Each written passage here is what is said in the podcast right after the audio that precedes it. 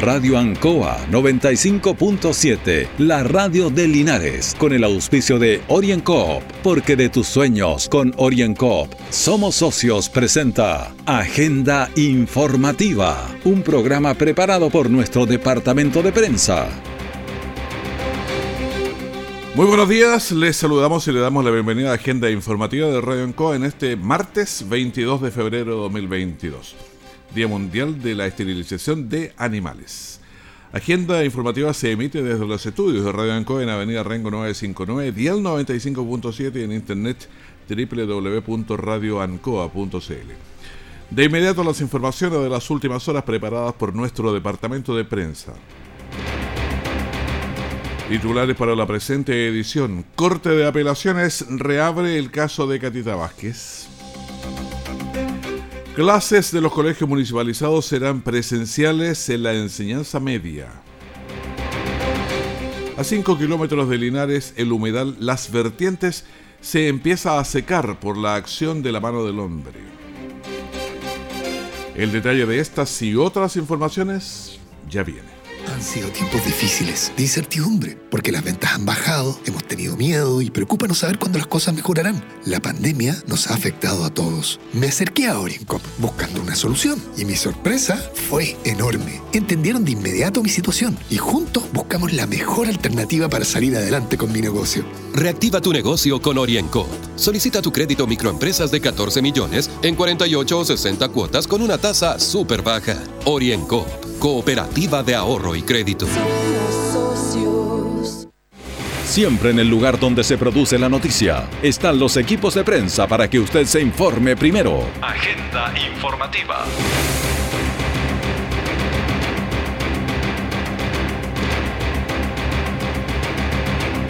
El caso de Catita Vázquez ha sido un largo peregrinaje, de manera que había estado cerrado el caso y la Corte de Apelaciones de Talca lo abrió porque encuentra que hay varios problemas pendientes, entre ellos el tráfico de llamadas de, la pareja de, de Carlita, Catita Vázquez. Bueno, vamos a conversar con Camilo Muñoz, que nos dijo lo siguiente. No hay que olvidar que acá el Ministerio Público dice que Catita Vázquez se, se quitó la vida producto de un quiebre emocional de un mensaje de texto o un WhatsApp y por eso es relevante el tener ese tráfico de llamado, si efectivamente eso existió. Pero lo pidió la familia, donde tenía que haber sido garante o haberlo buscado o haberlo entregado al Ministerio Público. Y por eso te digo que es extraño, porque uno espera al Ministerio Público que abarque toda esta lista, esta línea de tiempo que, ocurre cuando muere una persona, adelante, el durante y el después. Y sumado desde esa declaración que entregó a la expareja, donde dice que la pelea se originó por eso, y por eso es extrañísimo que pasado 3, 4 años el Ministerio Público no lo haya entregado en forma autónoma o no lo haya realizado.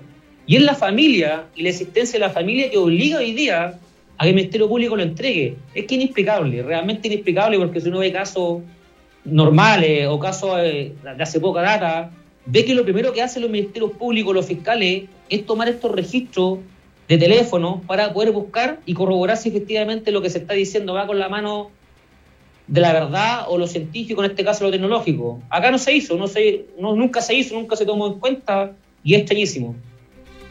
Bueno, el caso fue reabierto entonces por la Corte de Apelaciones de Talca y para investigarse dan 120 días. Finalmente se despejaron las dudas sobre la vuelta a clases de los más de 10.000 alumnos de la enseñanza municipal. La pre-básica y la básica, la vuelta es presencial y opcional. La enseñanza media es presencial obligatoria. Ha habido dos años de clases con diversas modalidades para la enseñanza media municipal. Vuelta a clases presencial obligatoria y para la pre-básica entonces es opcional. Escuchemos al alcalde Mario Mesa, sostenedor en el fondo de todo este sistema como alcalde.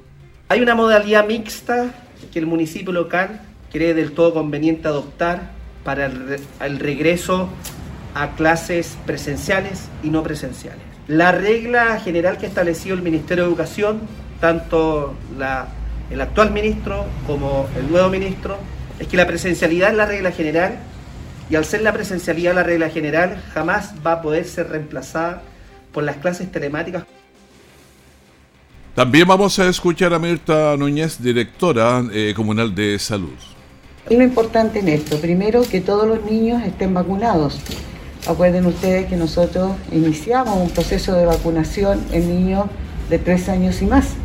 Por lo tanto, para los padres, la obligatoriedad de que sus hijos tengan las vacunas. Segundo, que los profesores estén con pase de movilidad, porque el pase de movilidad para los adultos ya está ok. Por lo tanto, todos ellos deberán tener su pase de movilidad. Y también escuchamos a Eva Palma, directora del DAEM. Bueno, para todos los apoderados y los alumnos, cuenten con que los colegios están todos preparados con los elementos de prevención necesarios y la sanitización correspondiente. Tienen que tener la tranquilidad que como colegio municipalizado estamos preparados para ello. La vuelta a clases tiene varias miradas, los aprendizajes, la socialización, la posibilidad de que los padres también trabajen, entre otras cosas. Escuchemos a Paulina Sánchez. Eh, creo que está bien que empecemos a retornar las clases porque los niños igual han aprendido, pero no es lo mismo que estén en, la, en las clases eh, opinando y aprendiendo más fácil, porque el internet igual ayuda, en las clases online también, pero no es lo mismo que estar ahí presente para ir aprendiendo, porque a veces quedan con, con dificultad en algún ramo y no, no preguntan porque les da vergüenza o por algo así. La opinión de los apoderados, veamos qué nos señala Valeria Araya. Sí, igual la apoyo, porque sí, igual la apoyo, porque por, por, muchos padres también que trabajan y sus hijos cómo los dejan y bueno, yo creo que ha sido bien complejo también pensando en ese por ese lado. También escuchamos a Angélica Torres, que es lo que nos señala. Eh, bueno, yo no, no, estoy en la educación tradicional, yo como familia optamos por la pedagogía Baldor, que es una pedagogía alternativa, no tradicional en realidad, que cuida la integridad de los niños y los niños creo que a esta edad necesitan estar con pares, necesitan trabajar su movimiento, necesitan eh, estar en un entorno eh, libre, un entorno natural, eh, con la realidad de la vida, el mundo es verdad con clases menos rigurosas han sido un golpe también a la educación. Y es bueno conocer la opinión de los apoderados y de los estudiantes. David Pérez nos dice. Es maravilloso porque a mí me gusta convivir con compañeros, ¿no? en, en pantalla y en eso. María Jesús Gajardo dijo. De mi punto de vista es que no está si bien o mal, pero por lo menos a mí yo aprendo mejor en las clases presenciales porque me distraigo menos. ¿Y qué dice Tomás Ramírez? Me parece bien, pero en parte mal porque deberían los alumnos tener la posibilidad de escoger si es que quieren asistir o no, porque eh, ahora mismo el COVID está muy mal. Bueno, la comunidad de Linares cuenta con una matrícula superior a los 10.000 estudiantes en la enseñanza municipal. Tras dos años de pandemia, las clases presenciales serán obligatorias para la enseñanza media, la enseñanza municipal en Linares. Y también, ligerito, ya vamos a conversar con el CEREME de Educación para que nos cuente eh, cuál es la realidad en la región del Maule. Orienco está presentando Agenda Informativa en Ancoa, la radio de Linares. Han sido tiempos difíciles, de incertidumbre, porque las ventas han bajado, hemos tenido miedo y preocupa saber cuándo las cosas mejorarán. La pandemia nos ha afectado a todos. Me acerqué a Orincop buscando una solución y mi sorpresa fue enorme. Entendieron de inmediato mi situación y juntos buscamos la mejor alternativa para salir adelante con mi negocio. Reactiva tu negocio con Orienco. Solicita tu crédito microempresas de 14 millones en 48 o 60 cuotas con una tasa súper baja. Orienco, cooperativa de ahorro y crédito. Nuestra central de prensa está presentando Agenda Informativa en el 95.7 de Radio Ancoa.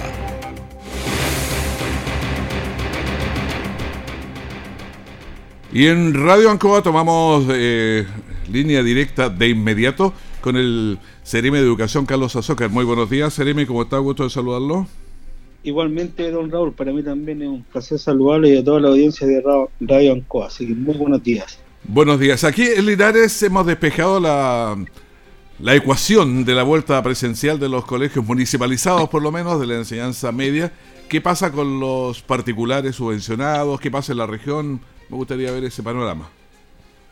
Bueno, destacar, ¿no es cierto? Eh, primero que nada, y lo ha señalado el ministro, lo ha señalado también el subsecretario, y, y también, ¿no es cierto?, el, próximo gobierno, ya donde ellos también se han comprometido, ¿no es cierto?, que la apertura y la presencialidad y la continuidad de las clases presenciales es, fundamental. Por lo tanto, eh, señalarle que el proceso educativo en la región del Maule eh, comienza el 2 de, marzo en todos los colegios, incluyendo también los, los, jardines, y, muchos establecimientos, especialmente como, como usted lo, señala, los colegios subvencionados, gran parte de ellos inician clases, ¿no es cierto?, eh, este día miércoles 23 y algunos el 24.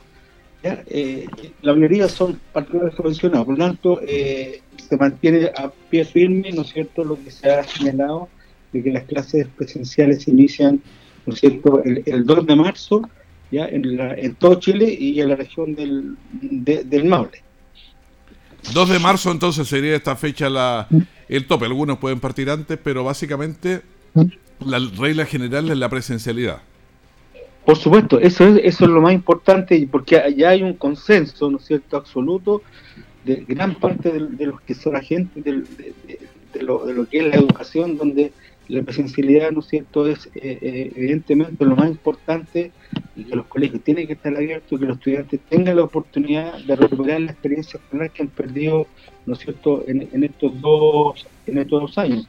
Eh, ya ya hay, hay confianza también de muchos de muchos, digamos, eh, apoderados de que los colegios están preparados y eso lo, y eso lo pudimos comprobar en el segundo semestre del año 2021, donde efectivamente los colegios estaban preparados, ¿no es cierto?, donde se mantuvieron niveles muy bajos de, de, de brote, no más allá del, 1%, ¿ya? y eso era que los colegios estaban preparados y tenían todos los protocolos, ¿no es cierto?, eh, activados y preparados por si hubiera alguna y efectivamente ahora todos los colegios eh, ya tienen en su poder, su, entrega de los protocolos, las medidas sanitarias y de vigilancia epidemiológica para que tengan, ¿no es cierto?, para el año 2022 y todo ya está preparado para iniciar, ¿no es cierto?, el proceso educativo con la presencialidad. Estamos conversando en directo con el CRM de Educación, Carlos Azúcar. CRM, ¿cuál ha sido la, la, evaluación, digamos, de uno de estos dos años? ¿Fue porque fue un drama en todo el mundo. ¿Qué pasa con los niños? Aprender a leer, cómo fue la experiencia, o sea, las, eh, las matemáticas, las cosas básicas, porque a través de la pantalla es bastante difícil eso.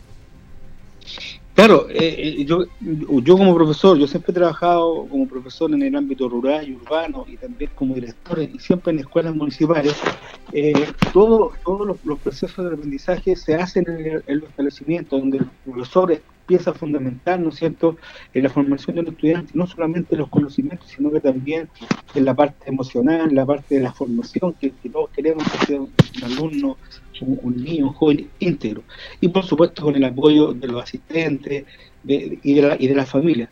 Y, y efectivamente estos dos años, ¿no es cierto?, que nos ha tocado de, pandemia ha habido un retroceso importante en el proceso y la formación de nuestros estudiantes. Por eso que al iniciar este proceso del año 2022 eh, también se contempla mucho el trabajo socioemocional de los alumnos, con el apoyo, por supuesto, también de las familias, porque esto va a ser, este trabajo que vamos a tener que hacer, es, es un trabajo eh, de, de, de, de muchas personas. Y aquí todos los que son parte del proceso educativo en los establecimientos, los psicólogos, asistentes sociales, los, mismos asistentes de la educación, incluso las manipuladoras que van a ser muy importantes eh, en la vuelta también al, proceso de la entrega de alimentación presencial, ¿no es cierto? Ya se eliminan lo que son las canastas, por lo tanto se va a requerir de un esfuerzo de todos para poder lograr, ¿no es cierto?, mejorar eh, y empezar nuevamente como ha sido la tónica en nuestra educación en nuestro país de la, de la presidencialidad. Y por supuesto que lo primero va a ser recuperar los aprendizajes, para eso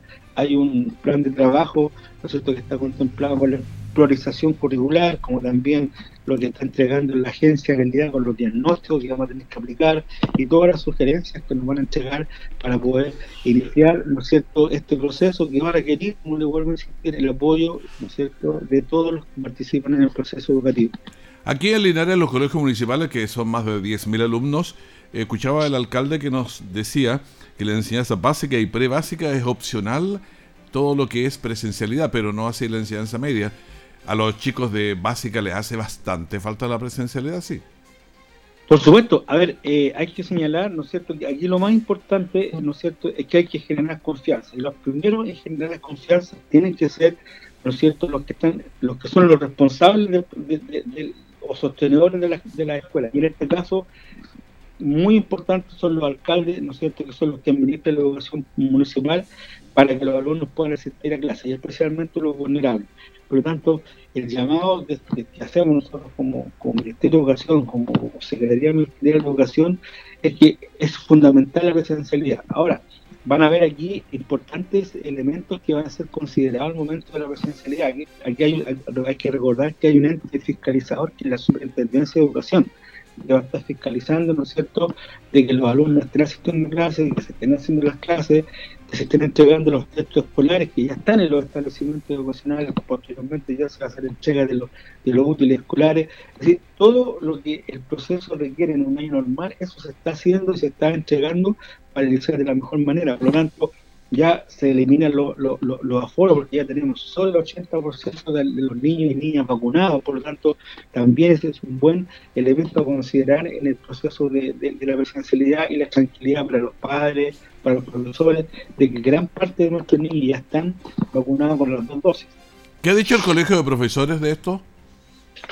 Bueno, el Colegio de Profesores, eh, ¿no es cierto?, eh, están ellos, ¿no es cierto?, con alguna distanciamiento como, toda institución, ¿no es cierto? Eh, pero también nosotros reconocemos el esfuerzo que, hacen los profesores, ¿no es cierto?, y los asistentes de la educación para empezar de mejor manera el regreso a, clase. Así que nosotros solamente queremos agradecer el esfuerzo y el compromiso de, muchos de muchos profesores y, y, la gran mayoría de los profesores con los cuales yo tengo constantemente eh, relación, porque comparto mucho con ellos, están, ¿no es cierto?, en alto porcentaje por volver a clase, ¿no es cierto?, eh, este año con la, con la presencialidad, porque ellos también han, han, notado y se han, han, visto que el, lo que lo que hemos retrocedido, ¿no es cierto?, ha sido eh, un gran porcentaje, digamos, de, importante para que nuestros alumnos puedan eh, mejorar. Por lo tanto, yo creo que los profesores, la gran, parte, la gran mayoría, está, ¿no es cierto?, eh, con la idea y de, que las clases tienen que ser en forma presencial. Perfecto, muchas gracias, Sereme Carlos Azócar, Sereme de Educación, por conversar con nosotros en directo aquí en la Radio Ancor.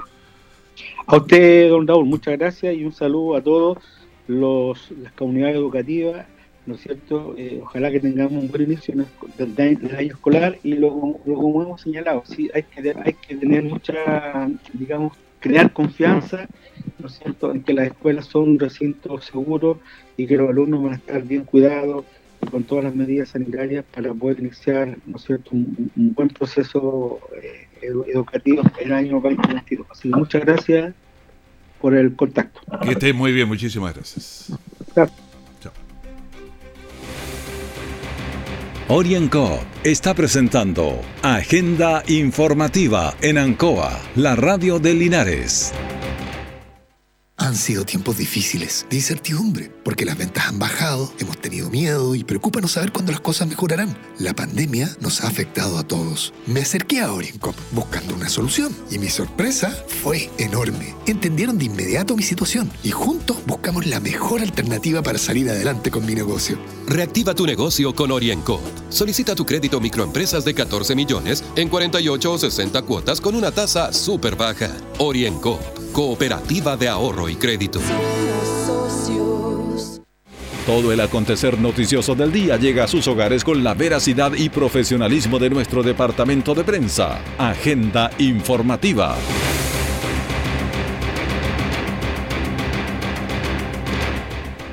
16.000 trabajadores que diariamente recolectan los residuos domiciliarios sólidos en el país realizaron una marcha pacífica para pedir a este gobierno y al entrante que los tengan presentes en los bonos y en la salud. Escuchemos al alcalde Mario Mesa en relación a este tema.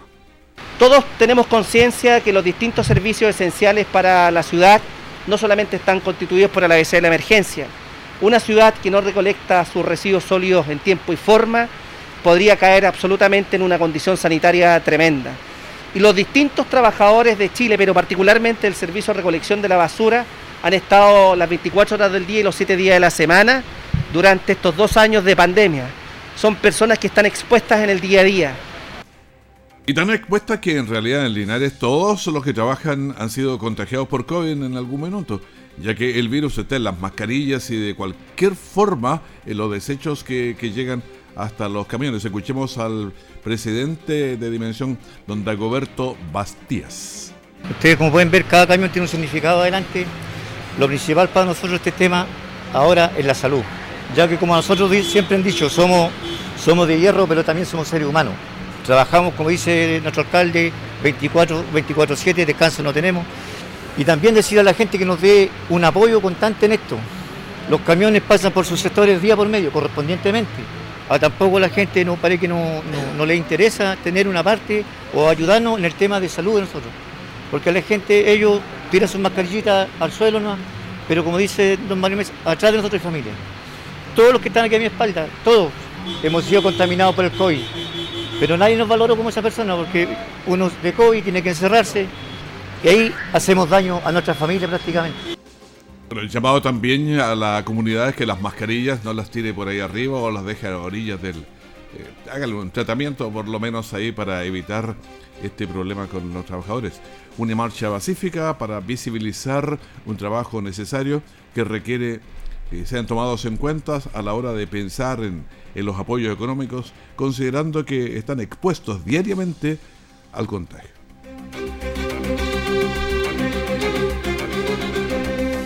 Los incendios forestales activan las alarmas ya que no se sabe cuándo se pueden controlar. Una vez que empiezan son difíciles.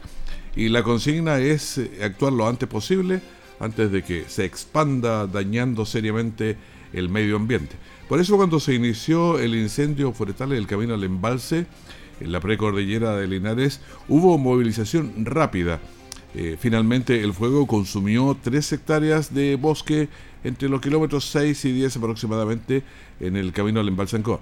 Los bomberos y CONAF realizaron trabajos rápidos para controlar este incendio que se perfilaba amenazante. Escuchemos al alcalde Mario Mesa. Todos los incendios que se han producido en el último tiempo, más del 99% responsabilidad del ser humano, la basura. Entonces no nos pidan a nosotros, al margen de hacer un llamado, no nos pidan a nosotros lo que ustedes no son capaces de hacer. El desarrollo de la nación al final del día es un desarrollo de la cultura, de la conciencia, de la responsabilidad. Tarea que todos tenemos que irnos sumando. La responsabilidad de evitar los incendios forestales debe ser un esfuerzo de toda la comunidad. Mantener limpios los entornos, no encender eh, fuegos, fogatas, denunciar conductas riesgosas. Bueno, los incendios son destructores de nuestros ambientes, contaminando el aire y ese aire que finalmente también respiramos todos. Hace poco el humedal urbano en el sector nororiente de Linares fue declarado oficialmente el humedal Ayuwón. En el camino a Parimávida, kilómetro 5, está el humedal Las Vertientes y podríamos decir que en una de estas están conectados porque hay un sector ahí también que se llama Las Vertientes, de manera que deben haber otros que mm, han estado históricamente y los nombres de las, calles, de los caminos normalmente obedecen a elementos de ese tipo. Los profesionales de la agrupación eh, Linares Verde están solicitando estudios sobre esta hipótesis de si están conectados. El humedal Las Vertientes está ubicado en la propiedad de que era de don Alfonso Bravo, ex empresario de Linares antiguo propietario de la, de la panadería La República, que usted debe recordar para que se ubique en ese tema. Su hija, Ana María Bravo, eh, nos cuenta que creció en ese lugar viendo una rica flora y fauna y que de a poco se ha ido desapareciendo por las instalaciones de las líneas de alta tensión. Pero escuchemos cómo nos dice Ana María Bravo. El problema se inició con la instalación del eh, tendido eléctrico y lo que tuvieron que hacer para poder instalarla, porque es de, alta tensión. es de alta tensión, 66 kV. cortaron a tal raza todo el espacio que ellos necesitaron para instalar la vía y eso. Eh, bueno, según yo no existen permisos correspondientes. Según la SEC no hay concesión. Entonces igual uno se queda un poco extrañado de la situación, por decirlo menos. Bueno, se ha dado una gran batalla para conservar este maravilloso lugar, pero la empresa Transelec ha hecho oídos sordos de los argumentos presentados, donde además está la línea de, alta tensión y que no está registrada, como lo señalaba eh, la persona Ana María, ni también concesionadas. Eh, bueno, según los antecedentes que la propietaria nos ha mostrado, por lo tanto, no se explica cómo la empresa eléctrica sigue interviniendo en el sector hasta acudiendo con fuerza pública para que les permitan realizar una tala urbana. Cuando hablan de la tala urbana nos mostraron los árboles y los van podando a foro municipal que al final los árboles se secaron, lo que están ahí. Entonces hay un tronco seco que está eh, y eso se va secando el humedal, que es una vertiente que, sale ahí, que corre y que tiene muchos árboles y llega a un pantano. Ese es más o menos el, sistema del humedal. SEC en este minuto mandó eh, un, eh, incluso eh, la fuerza pública. me mandó la fuerza pública, la SEC, para que yo permitiera que Transelec entre y haga una poda urbana nuevamente de este mismo punto que hay una conciliación firmada en octubre del año pasado para que resta bueno, esa es la idea, que las, eh, empresas van entrando y van talando, o sea, podando una poda urbana, pero al final lo que se hace es podar todos los árboles en forma muy fuerte y terminan secándose muchos de ellos. La, bueno, la agrupación Linares Verde, eh, que acompaña y apoya las gestiones de la propietaria, están realizando para que... Eh, varias gestiones para que no sigan destruyendo ese sector, además sea reconocido como tal. Los estudios podrían demostrar si este humedal eh, junto con el Ayugún están conectados y para ser declarados humedales eh, sería interesante conocer eso, pero veamos qué dice Catherine Hurtado, que es de la agrupación Linares Verde. Al estar muy cerca, relativamente cerca del humedal urbano Ayugún, pues nació, digamos, la iniciativa de investigar la red hidrológica que puede estar interconectada entre el humedal urbano y el, humedal Las Vertientes, ya que este humedal yace de un manantial. Y presuntamente lo que nos cuentan nuestros hidrólogos es que pueda tener una interconexión con la misma cuenca que le da la vida al humedal Ayugún, sea la misma cuenca que le da la vida del humedal Las Vertientes. Y puede ser, y la, vertiente es bastante fuerte. Ahí, según nos contaba y nos mostraban fotos, venían muchos aves de distintas partes. Claro que van migrando, están ahí porque hay varios árboles, hay un bosque y de ahí nace ese manantial que corre esa agua, pero es, bastante y ahí ha estado por, por todos los años que se puede pensar. Bueno, ah, el medio ambiente está atacado de muchas maneras emisiones de CO2, plásticos, basuras y muchas veces también por los caprichos de la mano del hombre, de no pasar una línea de alta tensión un poquito más lejos, unos pocos metros la corren y ya quedaría eh, sin estropear el humedal, pero pasa prácticamente por sobre el humedal. Cada fin de semana debemos extremar los cuidados al conducir en calles y carreteras. Todos sabemos que es la única la última semana de febrero hay mayor regreso de veraneantes, lo que implica más vehículos en las carreteras y mayor posibilidad también de accidentes. Por eso los controles son mayores. Escuchemos al capitán Juan Francisco Fuenterra de la primera comisaría de Linares. Hago presente que este fin de semana tuvimos servicios de ruta segura en las comunas de Hierbas Buenas, Colbún y Longaví, donde los carabineros se apostaron en aquellos lugares de mayor flujo vehicular constatando ¿cierto? que los conductores lo hicieran eh, con la documentación al día y evitar además accidentes en el tránsito. Durante el fin de semana no hubo fallecidos en accidentes de tránsito, pero sí hubo lesionados. De estos controles, que fueron alrededor de 572, se lograron cursar 60 infracciones, principalmente por exceso de velocidad y por conducir sin la licencia. Además, se registraron eh, seis accidentes de tránsito con 16 eh, personas lesionadas, favorablemente sin víctimas fatales. 16 lesionados, podríamos bajarlos si todavía siguen siendo muchos. Conducir a la defensiva es una buena opción considerando que en los próximos 15 días se mantiene el alto flujo vehicular.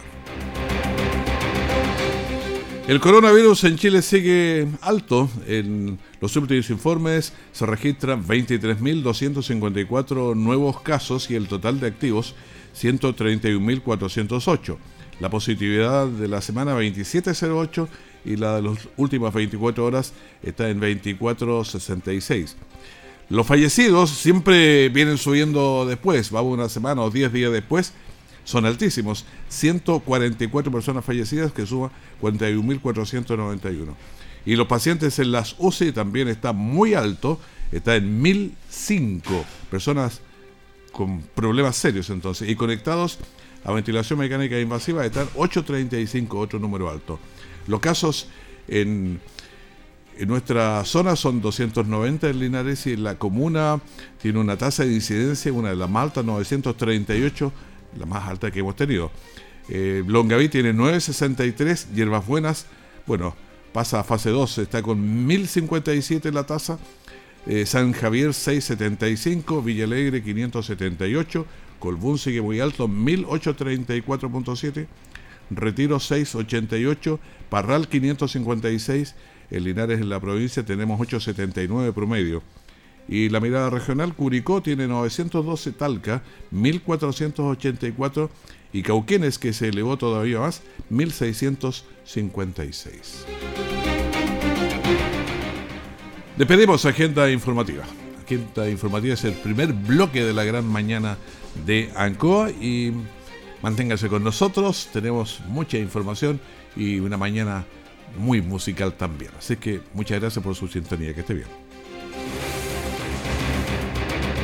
Radio Ancoa 95.7, la radio de Linares, con el auspicio de OrienCoop, porque de tus sueños con OrienCoop somos socios, presentó Agenda Informativa, todo el acontecer noticioso del momento preparado por nuestro departamento de prensa. Radio Ancoa, por la necesidad de estar bien informado.